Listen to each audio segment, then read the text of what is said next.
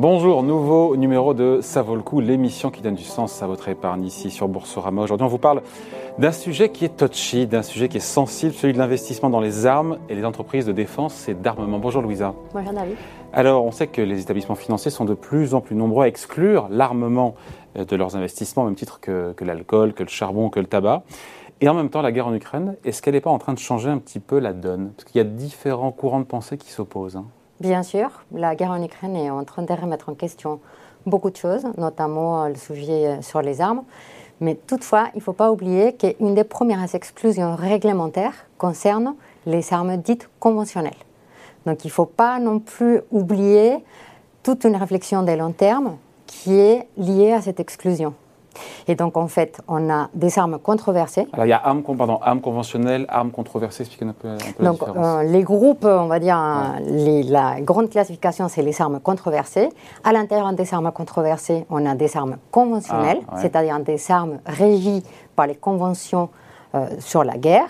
Et on a des armes non conventionnelles. Ce sont des armes aussi qui sont régies par des conventions, mais qui traitent, par exemple, sur les armes biologiques, sur les armes classiques, sur d'autres types, euh, en fait, des conventions qui ne sont pas en lien avec la guerre. Donc ça, c'est la grande classification. Ce qui est réglementaire, c'est l'exclusion des armes dites conventionnelles. Donc, on va parler des bombes à munitions et des mines antipersonnelles qui sont régies par la Convention d'Oslo et la Convention d'Ottawa. Donc, c'est un sujet qui a été vraiment très discuté en 2007 et qu'aujourd'hui revient sur la table parce qu'en Ukraine, on s'aperçoit qu'il y a une utilisation euh, des armes comme les phosphores blancs, comme les armes incendiaires, qui ont des effets néfastes sur les populations civiles. Hum. Et sur ces courants qui s'opposent, en se disant aujourd'hui peut-être qu'il faut faire bouger un petit peu le- la doctrine en matière d'investissement dans les armes ou dans la Parlons défense. déjà de quelles sont ces courantes qui s'opposent. Donc, d'un côté, vous savez surtout des associations proches du secteur de la défense qui disent euh, les armes finalement aident à protéger des populations. Pourquoi ne pas intégrer euh, ces armes dans la taxonomie sociale, donc euh, dans les discussions de la Commission européenne pour développer euh, des activités qui peuvent rentrer dans une classe dite sociale? Et d'autres qui disent euh, non, on ne va pas mettre euh, ce type euh, de secteurs dans des fonds euh, d'investissement socialement responsables.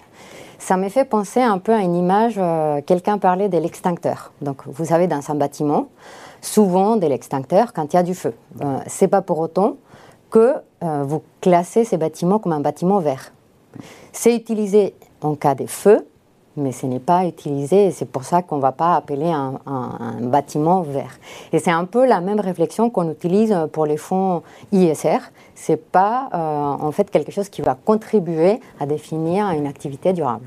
Alors au final, on se dit quoi? Euh, On peut intégrer des acteurs de l'armement, de la défense, qui ont une, voilà, une, une stratégie euh, durable euh, euh, ou c'est incompatible Bah, pour nous, c'est le type d'arme et, et un peu le point de départ de dire est-ce qu'on intègre des acteurs liés à la défense, oui ou non? Parce qu'il y a dans Alors, la défense. Qu'est-ce qu'on peut intégrer alors justement? Qu'est-ce qu'on ne peut pas intégrer? Ah. Nous, on a identifié sept types d'armes qui, qui vont au-delà de ces définitions des armes conventionnelles. Donc, on va prendre par exemple les armes chimiques, euh, biologiques, euh, les armes à fragmentation, uranium appauvri, incendiaires, aveuglantes et finalement les phosphores blancs. C'est, on va identifier les entreprises qui produisent ce type d'armes Et on les exclut. et on les exclut.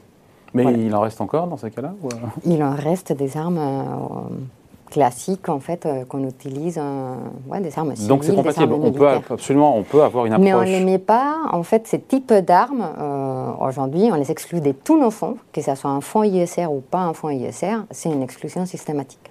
Bon, mais dans l'autre sens, donc ça veut dire qu'on peut aujourd'hui, avec une approche ESG, on peut investir dans des entreprises de l'armement et de la défense. Il reste des groupes qui, qui cochent encore des cases? Oui, euh, qui vont avoir des pratiques. euh, euh, je pense que c'est- un sujet compliqué en fait en termes de pratiques, mais après, dans des fonds classiques, vous pouvez retrouver des entreprises liées à la défense. Il ne faut pas non plus avoir un- une approche naïve. En fait, on aura besoin, comme de la même manière, on a besoin de l'extincteur dans, nos bâtiments. Pour soutenir l'industrie de la défense européenne, parce que c'est ça qui est le sujet derrière, pour assurer la protection, Mm. euh, la protection et la sécurité des Européens. C'est ça, le- ça le sujet qui est derrière. Oui, c'est ça. Il y a un sujet de sécurité, mais ça, je pense que c'est pas à l'investisseur de déterminer ce qui fait partie de la sécurité européenne ou pas. Je pense que c'est un sujet qui doit être traité euh, par les États et c'est pour ça que nous, ce qu'on essaie de faire dans nos fonds et que pourquoi on est allé plus loin dans cette exclusion, c'est de regarder euh, les droits humains, en fait, euh, les populations civiles, un usage démesuré de ce type d'armes qui ont des impacts très importants dans des conventions des droits humains.